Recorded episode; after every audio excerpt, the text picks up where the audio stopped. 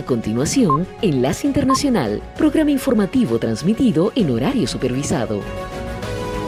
Esta es una producción internacional de Red Radial.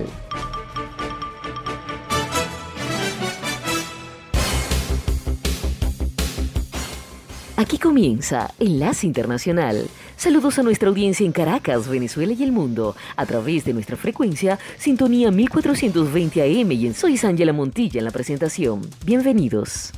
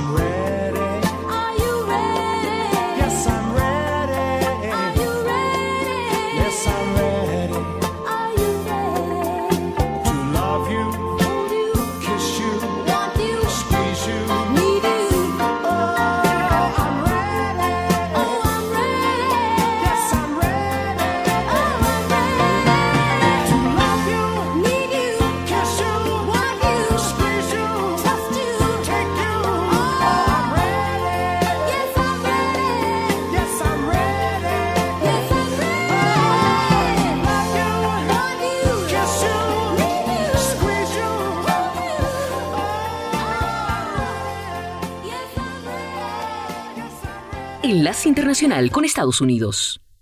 Trevor Reed, ex marín estadounidense, quien estuvo detenido en Rusia durante tres años y que fue liberado en un intercambio de prisioneros en el 2022, resultó herido en Ucrania mientras luchaba contra la invasión de las tropas rusas. El Departamento de Estado estadounidense confirmó que una organización no gubernamental lo sacó de Ucrania y que fue llevado al Centro Médico Regional Landstuhl cerca de la base aérea estadounidense de Ramstein, en Alemania. El portavoz adjunto del Departamento de Estado, Vedant Patel, dijo que los funcionarios están al tanto de las lesiones de Reed y se encargó de aclarar y advertir. El señor Reed no estaba en Ucrania por pedido ni orden de Estados Unidos. Como indiqué, hemos sido increíblemente claros advirtiendo a los ciudadanos estadounidenses que no viajen a Ucrania y mucho menos participen en los combates que conllevan un riesgo muy real de captura, lesiones corporales y muerte. El hecho ocurrió hace varias semanas cuando Reed sufrió heridas de metralla al pisar una mina terrestre. La decisión del ex Marine de participar de la defensa de Ucrania complica potencialmente los esfuerzos de Washington para lograr la liberación de otros dos estadounidenses que siguen detenidos en Moscú.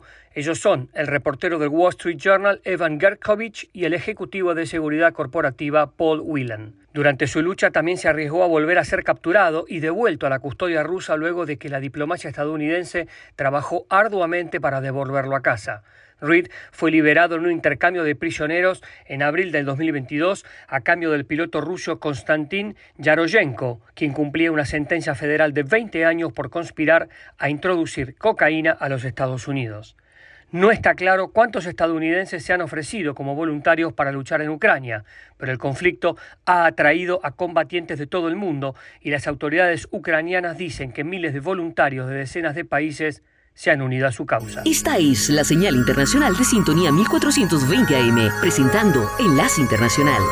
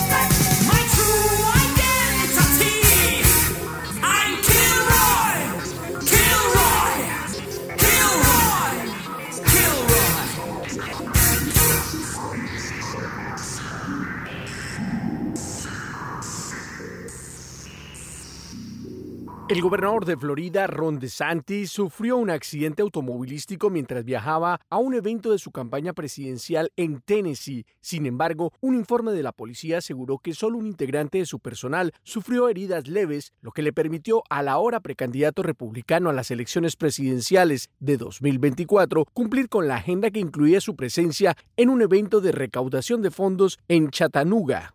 El gobernador republicano ha estado asistiendo a una gran cantidad de este tipo de eventos en diferentes partes del país, en momentos en que su campaña se ve bajo presión financiera y cuando las críticas de algunos sectores se han hecho sentir sobre las fuertes políticas inmigratorias implementadas en la Florida durante las últimas semanas una posición radical que DeSantis ha defendido en varias ocasiones. Si los migrantes reciben un papel que dice que en tres años deben presentarse en una corte federal y que vayan y disfruten de Estados Unidos, eso es lo que van a hacer. Si vienen y se les niega la entrada y son repatriados de inmediato, adivinen qué, la gente no va a querer meterse con eso y evitarán pagarle miles de dólares a un coyote. Tan solo dos meses después de anunciar su intención presidencial, DeSantis, que es considerado el principal rival del expresidente Donald Trump en las elecciones primarias del Partido Republicano de 2024, ha debido soportar varios problemas, como tener que reducir al personal de su equipo de trabajo debido a los problemas económicos, enfrentar fuertes señalamientos por sus abultados gastos y los cuestionamientos a su discurso político en el que se acusa de criticar a todos los rivales menos a Donald Trump, su principal contendor. Algunos especialistas como Terry Sullivan, estratega republicano que fue jefe de la campaña de Marco Rubio en 2016, aseguran que el gobernador de Florida estaría recalibrando su campaña, algo que el politólogo considera normal en este tipo de carreras. Sin embargo, Sullivan asegura textualmente que la campaña de DeSantis está mejor posicionada que cualquier otra frente a la de Donald Trump. Enlace Internacional con la Música.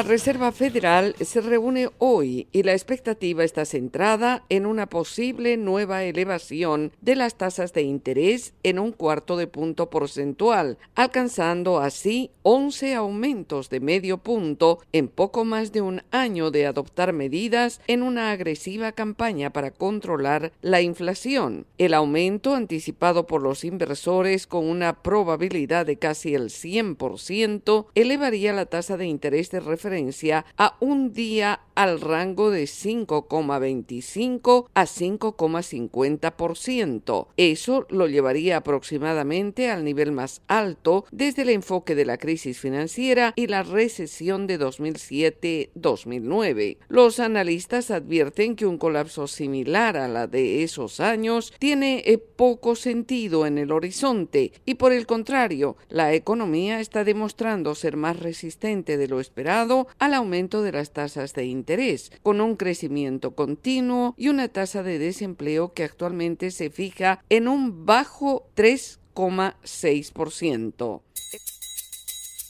Desde Caracas, Enlace Internacional, por sintonía 1420 AM. Show, show.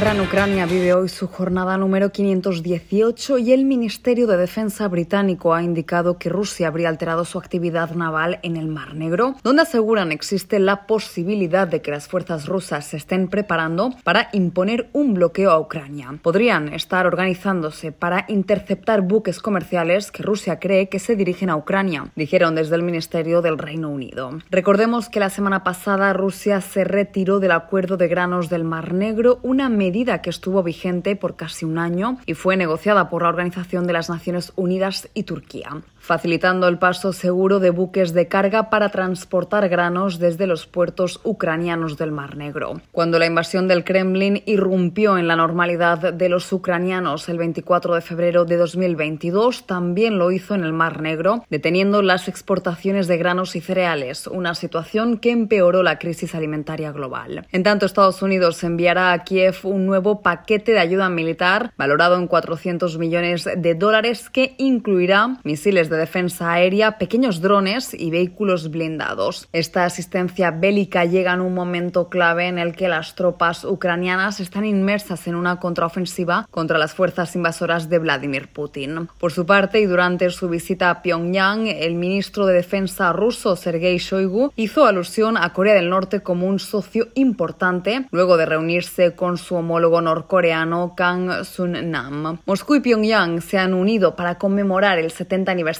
de la guerra de Ucrania y la lucha contra Estados Unidos y sus aliados. Además, altos funcionarios de ambos países han aprovechado para conversar sobre asuntos que les preocupan, así como abordar las posibilidades de cooperación entre sus departamentos de defensa. Enlace Internacional. Just look at you,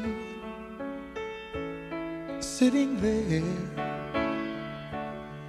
Never looked better than tonight, and it'd be so easy to tell you I'd stay, like I've done so many times. I was so sure this would be the night.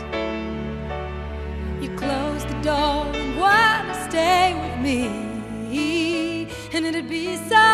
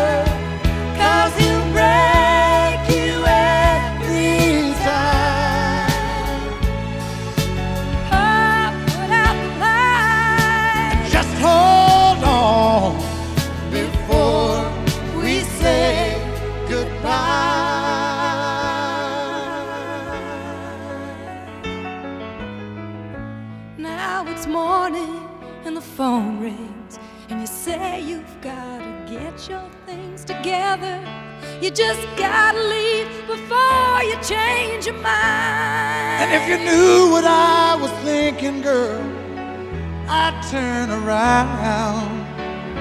If you'd just ask me one more time.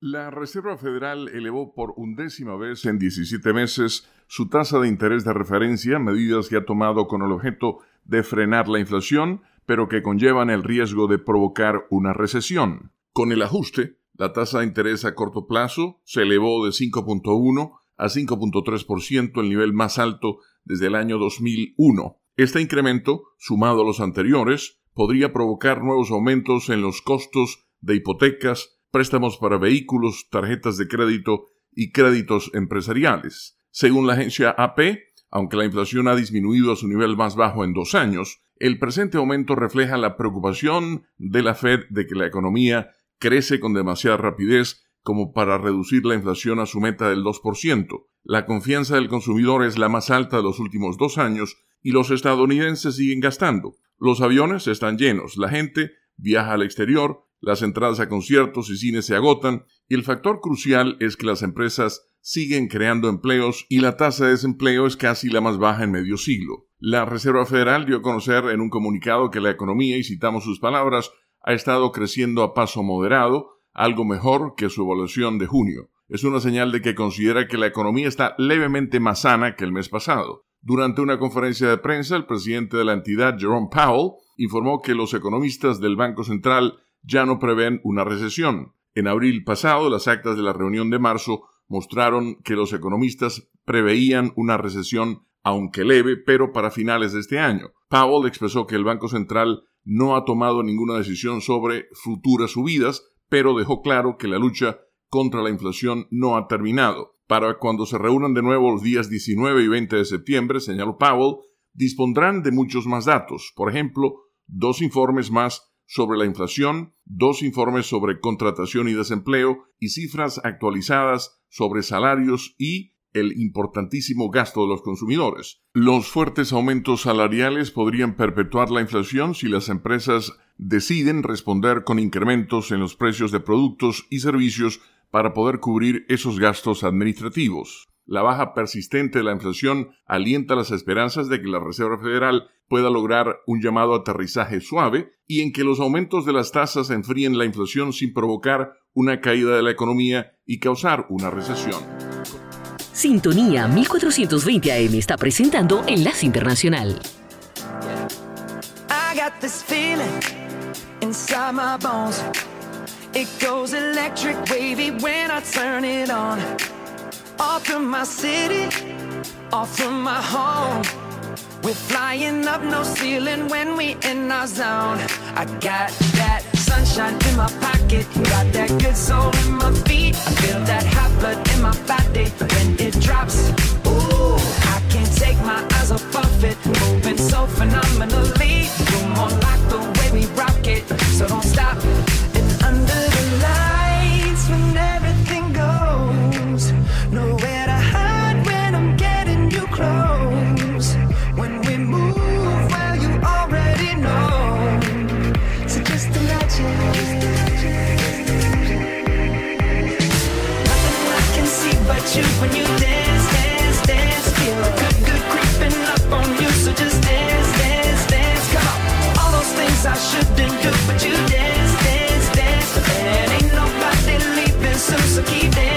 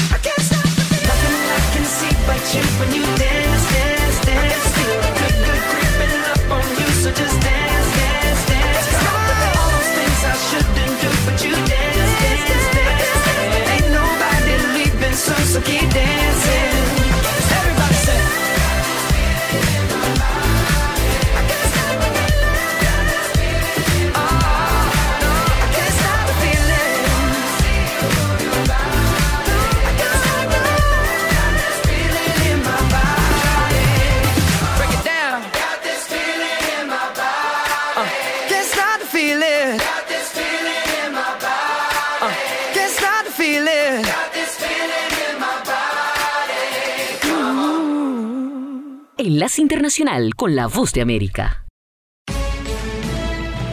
Este es un avance informativo de La Voz de América. Desde Washington les informa Henry Llanos.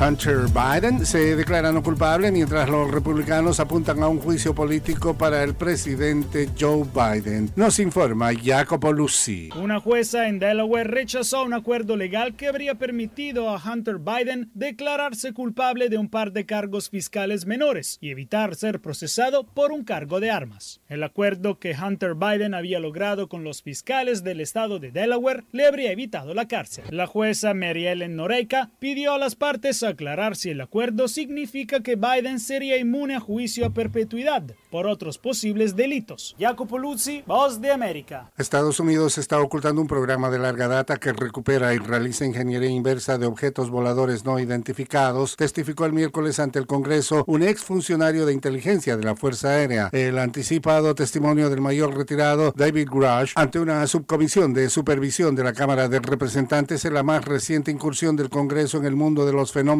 aéreos no identificados, que es el término oficial que usa el gobierno en lugar de objetos voladores no identificados.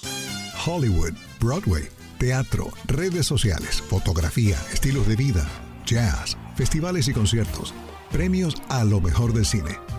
Tres minutos con lo más destacado de la música popular estadounidense e internacional y las noticias del espectáculo. De todo un poco en el mundo del entretenimiento de lunes a viernes con un servidor Alejandro Escalona, desde La Voz de América en Washington. Unos 1.500 migrantes acampan hace días en Chiapas. Las autoridades prometieron ayudarlos a continuar su recorrido hacia la frontera con México. Nos informa Anareli Panomares. La mayoría proceden de Venezuela, Honduras y Nicaragua. Todos buscan el llamado sueño americano. Para desplazarse, dependen de autobuses que las autoridades del Estado mexicano de Chiapas han prometido. Sin embargo, esos apoyos simplemente no llegan, por lo que miles de migrantes han tenido que continuar sus caminos en caravanas. Y aunque hemos buscado autoridades migratorias para que fijen posturas claras respecto al tema, siguen sin dar respuesta. Anareli Palomares, México. El Congreso salvadoreño aprobó una reforma para procesar en grupo a pandilleros capturados durante el régimen de excepción en un plazo máximo de 24 meses y un aumento de pena en la ley contra el crimen organizado dirigida a los cabecillas de grupos criminales. Las modificaciones legales permitirán agrupar los procesos penales contra detenidos bajo el régimen de excepción para permitir pronunciamientos en conjunto. El aumento de penas eleva de 45 a 60 años la condena de cárcel para los líderes de las pandillas. Este fue un avance informativo de La Voz de América. Enlace Internacional con la Música.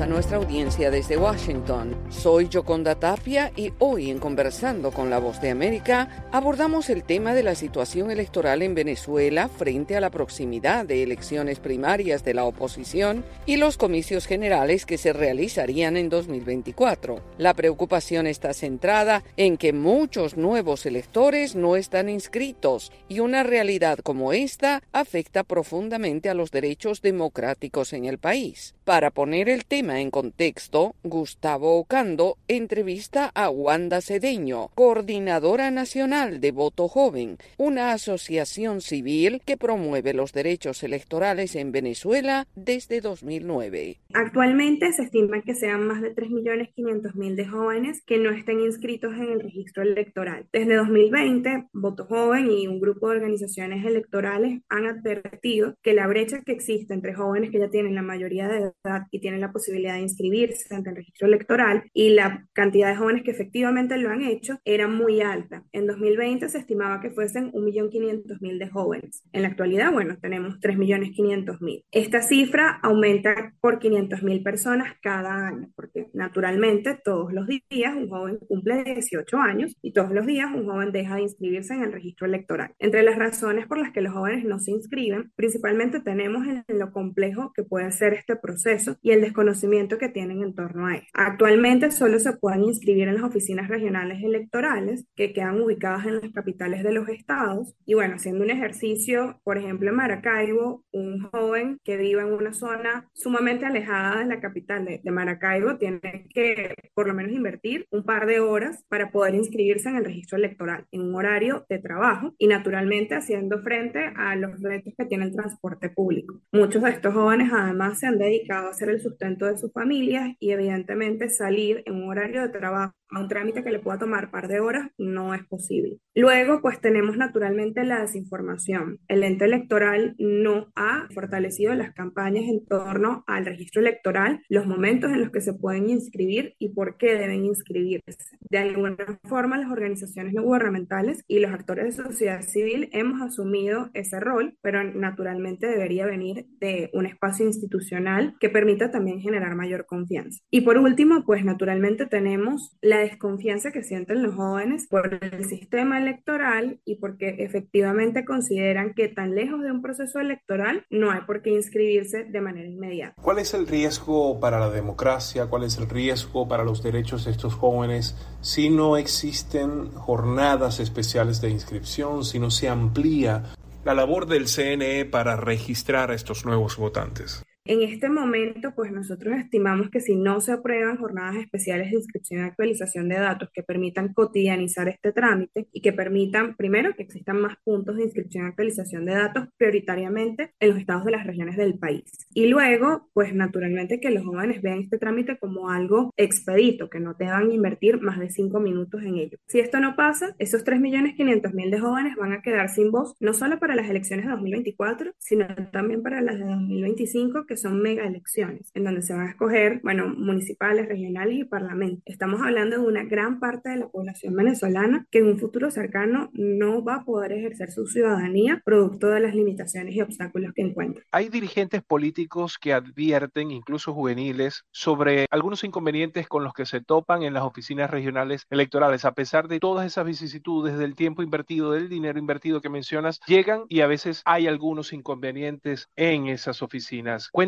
qué registro tienen de este tipo de denuncias. Bueno, fíjate, en el caso particular de Maracaibo, nosotros nos hemos topado con una sede muy particular de la Oficina Regional Electoral. Es una sede en donde no atienden al público directamente, sino que ocurre a través de una ventanilla. La ventanilla está en una especie de patio de, de la ORE, de la Oficina Regional Electoral, y en el patio hay cabras. Esto, bueno, puede parecer sumamente chistoso, pero es también una muestra de cómo se pueden sentir los ciudadanos al momento de inscribirse o actualizar sus datos. Efectivamente, las oficinas no están habilitadas para recibir a un gran número de ciudadanos y tampoco tienen la infraestructura necesaria como para darle la legitimidad y, y el respeto necesario a este trámite era Wanda Cedeño, coordinadora nacional de Voto Joven, exponiendo la preocupación de esa organización por la falta de inscripción de nuevos votantes y la afectación que tiene en el proceso electoral en Venezuela. Esto fue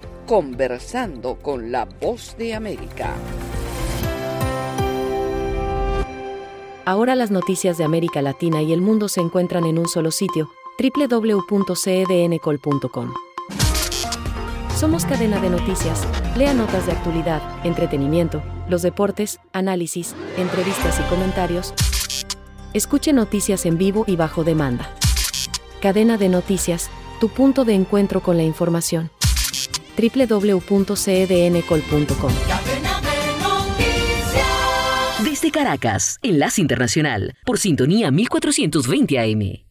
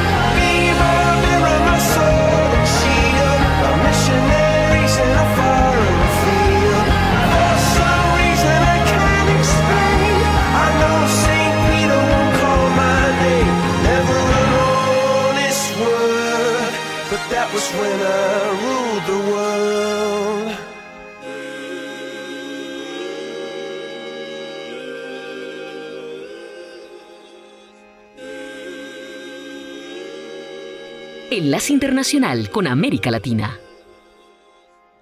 En Colombia continúa la polémica por la designación del presidente Petro al excomandante paramilitar Salvatore Mancuso como gestor de paz. Mancuso purga una condena por narcotráfico en Estados Unidos y reveló ante la Jurisdicción Especial para la Paz cientos de crímenes cometidos por su organización, por lo que para Leonardo González, director de la organización Indepaz, su aporte a la paz y a la verdad es fundamental. Eso es importante y sobre todo una persona como Salvatore Mancuso tiene tanto por contar, ya que pues, la paz no es solamente el cese de los fusiles, la paz también es, por supuesto, los derechos de las víctimas a la verdad, a la justicia, a la reparación. No obstante, el expresidente Álvaro Uribe, a quienes varios exparamilitares han vinculado a esas organizaciones, puso en duda el compromiso de Mancuso con la verdad y publicó en Twitter que no importa que sea gestor de paz, pero lo grave es que mienta. Entre tanto, un líder de víctimas en la zona de frontera con Venezuela, donde Mancuso reconoció el asesinato de cientos de personas, rechazó el nombramiento. Nosotros como víctimas creemos que es lamentable que coloquen a un señor que tanto mal le ha hecho al pueblo colombiano, disque gestor de paz. Sin embargo, Juan David Díaz, hijo de Eudaldo Díaz, político asesinado por los hombres de Mancuso, pidió al ex paramilitar revelar dónde se encuentran los cuerpos de miles de víctimas. Que indague con sus antiguos subalternos o compañeros de grupo para que se conozca el sitio donde están enterrados esos cuerpos. Mancuso está a portas de quedar en libertad en Estados Unidos, pero deberá responder en Colombia por más de 500 asesinatos y cientos de desaparecidos, por lo que la fiscalía aseguró que de ninguna manera su nombramiento como gestor de paz le representaría la libertad. Manuel Arias Naranjo, Voz de América, Colombia. Sintonía 1420 AM está presentando Enlace Internacional.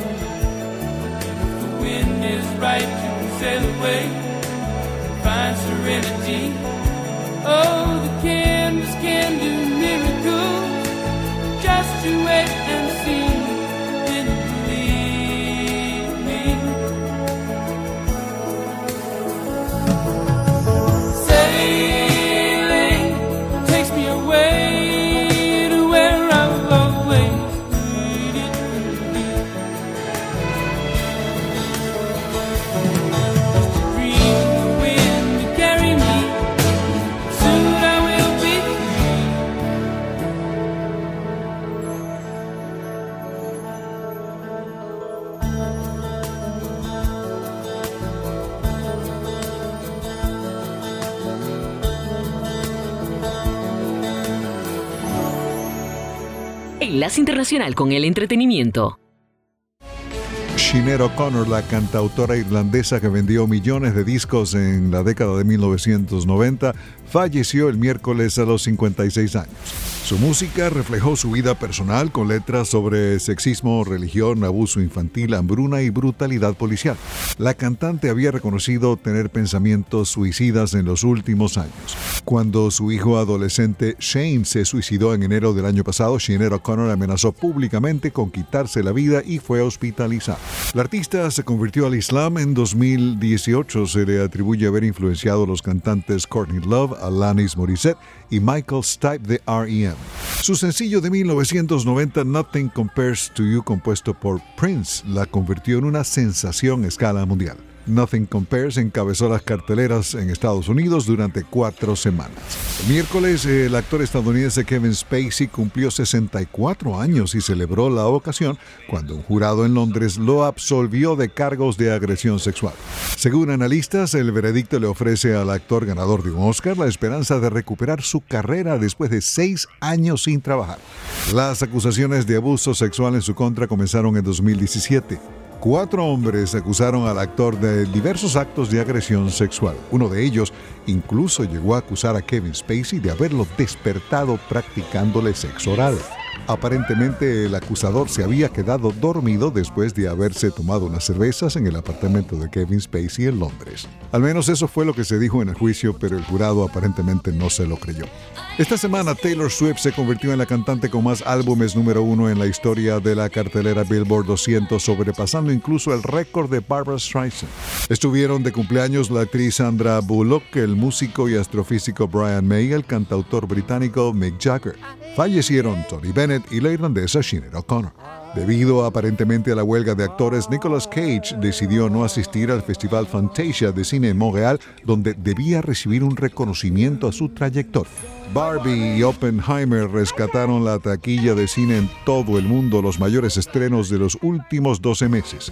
El sábado 29 de julio, Gustavo Dudamel dirigirá el homenaje por los 90 años de Quincy Jones en el Hollywood Bowl de Los Ángeles. Y el Signature Theater de nuestro vecindario aquí en Arlington, Virginia, estrenó el cabaret Disco Fever con música de los Bee Gees, Gloria Gaynor y Donna Summer. Desde la voz de América se despide Alejandro Escalona. Será hasta mañana.